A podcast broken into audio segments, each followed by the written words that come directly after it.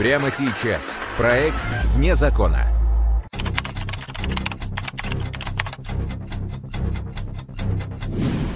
Самые громкие преступления. Самые запутанные и интересные детективные истории России. 65 лет тюрьмы на всех. Миллионы за свободу. Вы хотите, положите деньги туда-то, там вот там камень, посмотрите под таким-то, таким-то знаком, камень, вот за камень положите, отходите. Они умели убивать, но не делали этого. Чужие жизни им были не нужны, их интересовали только деньги. Потерпевшие приносят денежные средства и получают в итоге э, вместо любимого родного дорогого человека части тела этого человека. Они не прятались за нашивками спецназа. Они были спецназом. Быстрым, умелым и решительным. Киднеппинг.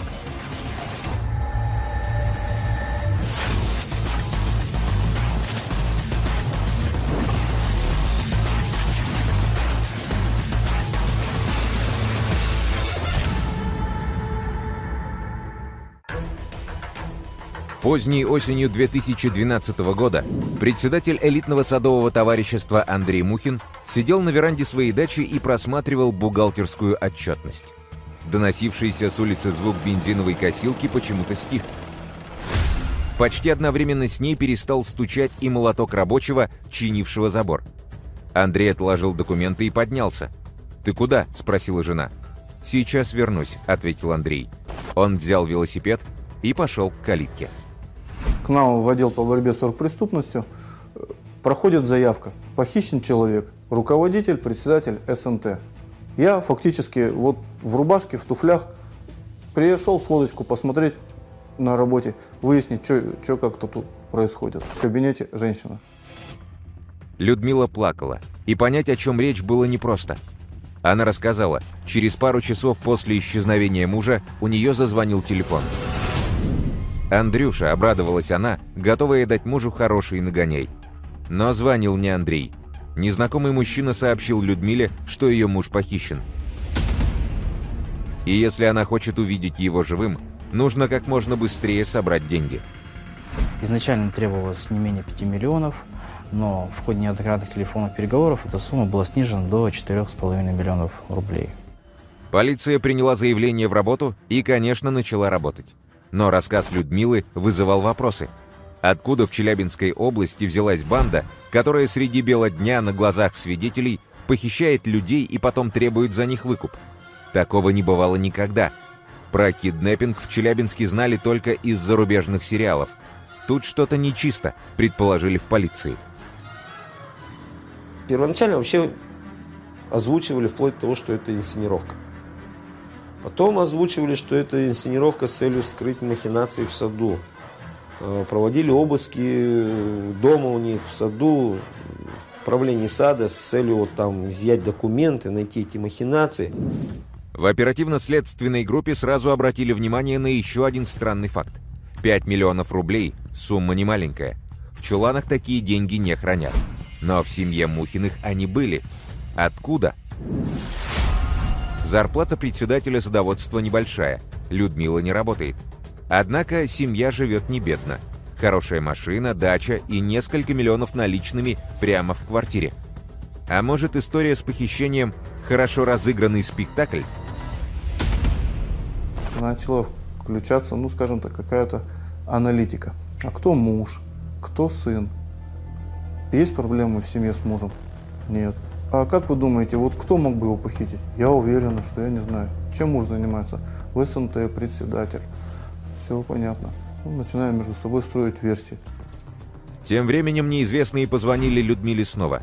«Собрала деньги?» – спросил все тот же голос. «Собираю», – ответила Людмила. Сыщики велели тянуть ей время, и она старалась как могла. Но похитители ждать не хотели и назначили место, где Людмила должна передать им деньги – и уже под э, контролем сотрудников э, уголовного розыска Челябинской области, потому что уже подключились серьезные структуры, поехали отдавать этот выкуп, ну, с целью сразу задержать и освободить Андрея, задержать преступников. Похитители назначили встречу неподалеку от Челябинска. Но когда машина Мухиных остановилась в указанном месте на дороге, Людмиле позвонили снова. Преступники сказали, что она молодец, все сделала правильно, и они видят ее, но сейчас ей нужно ехать по дороге дальше, в сторону Свердловской области. За рулем сын, она присутствует в машине. Мы их пытаемся контролировать на своей служебной машине. Проехав под сотню километров, машина Мухиных остановилась снова. Людмила не знала, кому она должна отдать деньги, но верила, что с минуты на минуту увидит мужа. Наконец телефон зазвонил снова. Уже знакомый голос сказал, что Людмила должна ехать еще дальше, в Свердловскую область. Значит, они ее водили от одного населенного пункта до другого, а, указывали прибыть к одному населенному пункту, а некоторые ожидали, потом следовали другое. Ну, как мы сейчас уже понимаем, значит, они таким образом следили, чтобы не было никакой непосредственно слежкой. Полиция держалась на расстоянии, чтобы не выдать себя. Заезжаем под Нижний Тагил. Я вот прямо сейчас помню таблички такие «Аять, останавливайтесь». Ну, женщине преступники дают указания. Уже не сомневаемся, что это не инсценировка, все очень сложно. Выходите, положите деньги туда-то, там вот там камень, посмотрите под таким-то, таким-то знаком, камень, вот за камень положите, отходите.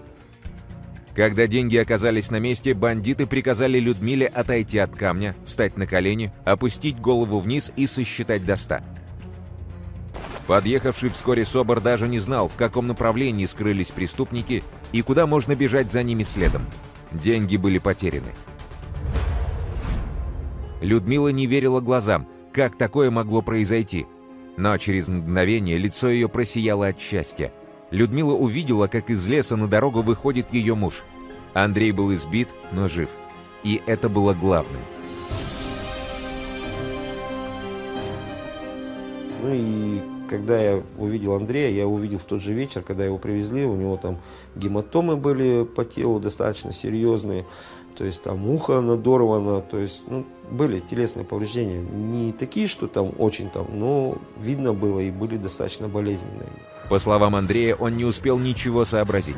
Налетчики действовали быстро и очень профессионально. Они были одеты в спецназовский камуфляж. Их лица закрывали черные маски, на груди висели боевые автоматы.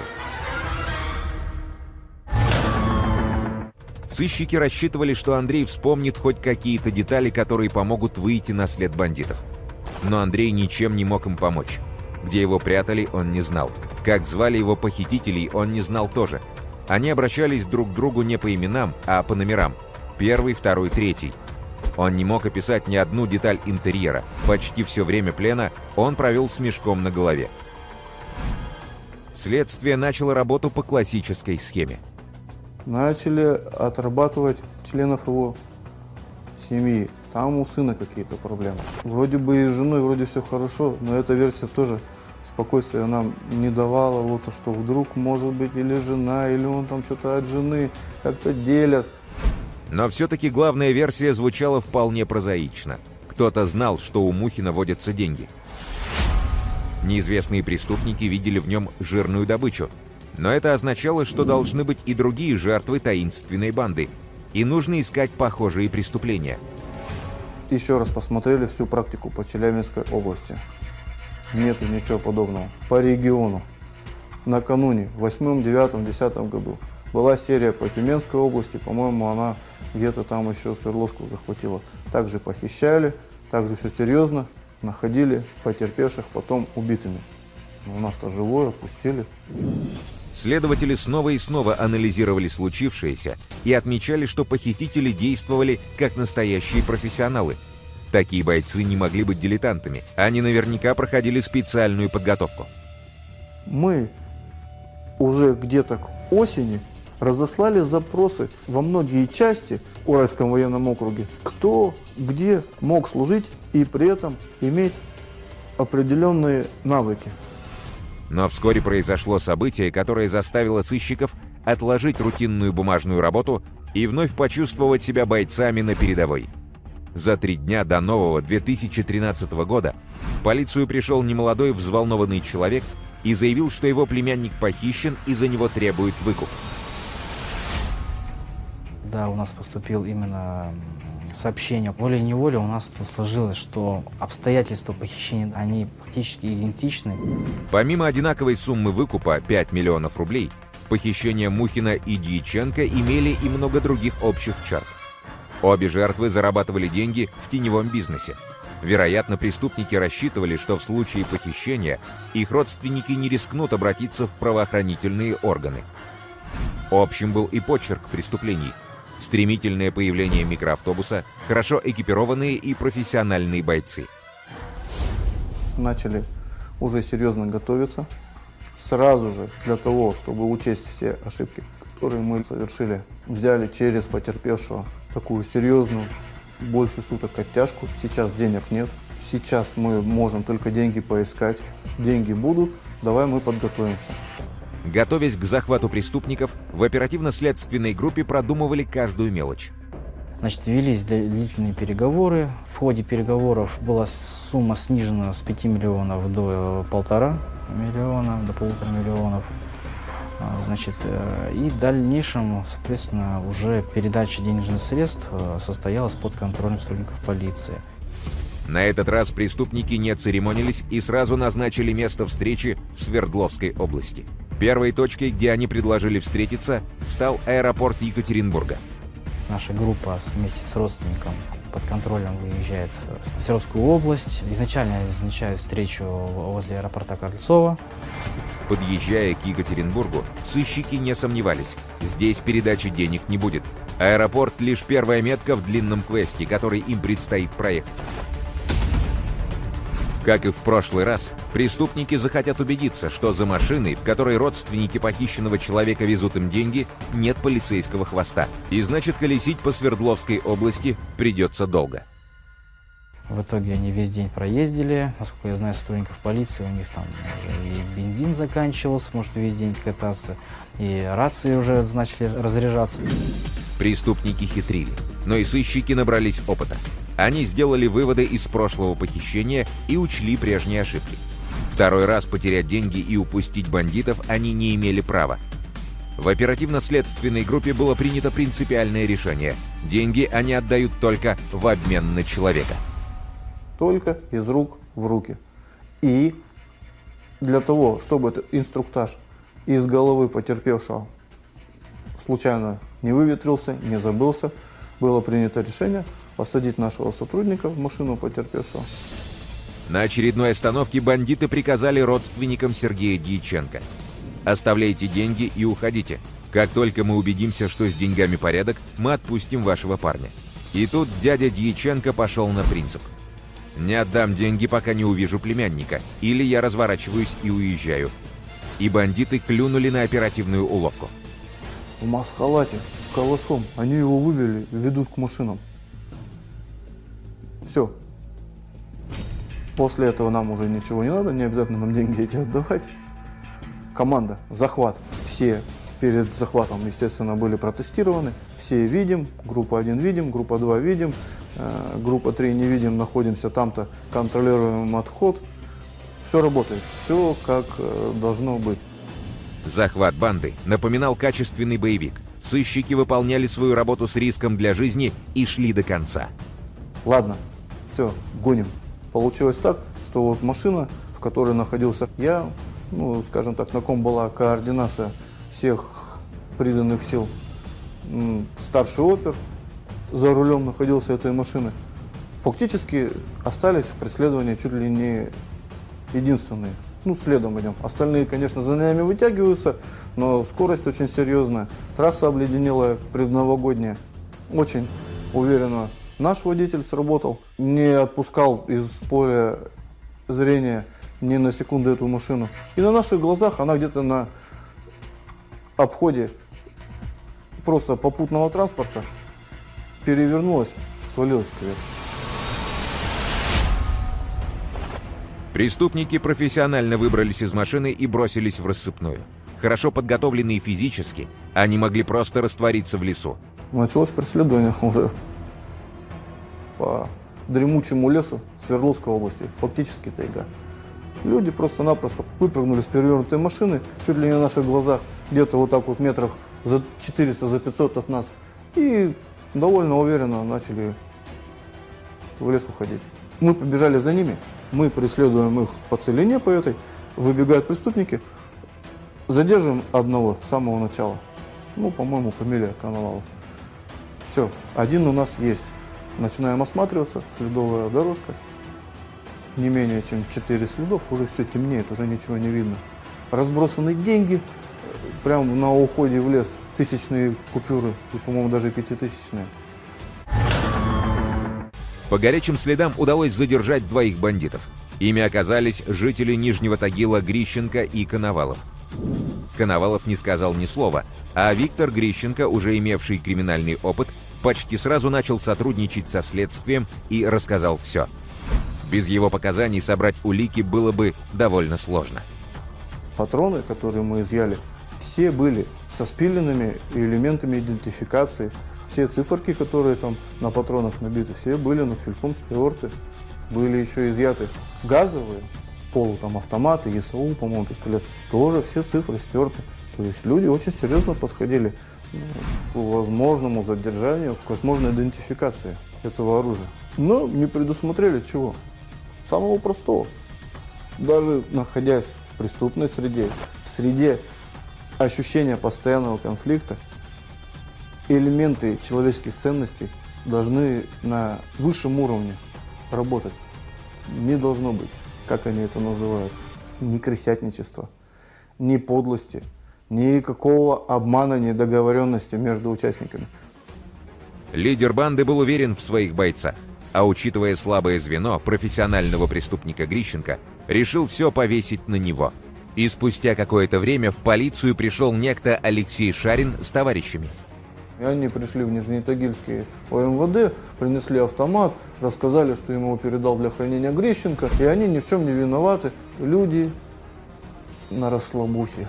С ними адвокаты. Начинаем узнавать, что за адвокаты. Очень серьезные, Свердловские, известные люди. А что вы нам сделаете? Мы нигде не были, мы никуда не ходили. Но у сыщиков было достаточно оснований для ареста Алексея Шарина. Из материалов уголовного дела. Алексей Шарин, 1974 года рождения. Родился и вырос в Нижнем Тагиле. Бывший боец отряда специального назначения «Краповые береты». Участник боевых действий в Чечне. Имеет боевые награды. Обладает ярко выраженными лидерскими качествами. Конечно же, руководитель банды Шарин, он отличался от остальных подсудимых Э, своим внешним видом он был очень подтянутый, худощавый, даже сухопарый, я бы сказала, с очень жесткими чертами лица. И даже когда он улыбался, эта улыбка выглядела такой скупой. И тем не менее складывалось впечатление, что люди э, очень строги не только к окружающим, но и к себе. В расчете на условный срок Грищенко рассказал следствию все, что знал о банде. И вскоре все оказались за решеткой. Другим доказательством стали опознания членов банды потерпевшими. Мы когда допрашивали потерпевших, они это подтвердили. Потерпевший пояснил, что командирский голос Шарина он однозначно узнал, несмотря на то, что все похитители были в масках, то есть их невозможно было узнать по лицу, но голос ведь никуда не денешь. И потерпевший первый, он пояснил, что я однозначно опознал его голос совершенно безошибочно. И этот голос мне сказал, решай проблему, идешь домой. Было доказано 4 эпизода похищения людей. Общая сумма выкупа составила более 10 миллионов рублей.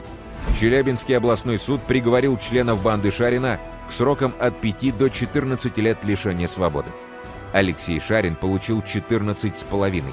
Виктора Грищенко, который рассчитывал на условный срок, суд приговорил к 9 годам строгого режима.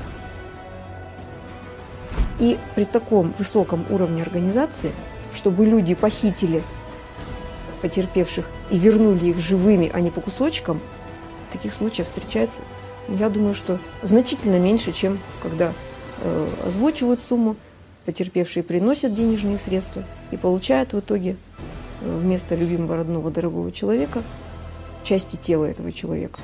Как правило, так заканчиваются эти преступления. И в данном случае я очень рада, что потерпевшие все остались живы. И просто благодарю Бога, что они все вернулись домой. Преступники же вернутся домой не скоро. Только будут они не бывшими героями-спецназовцами, а настоящими уголовниками.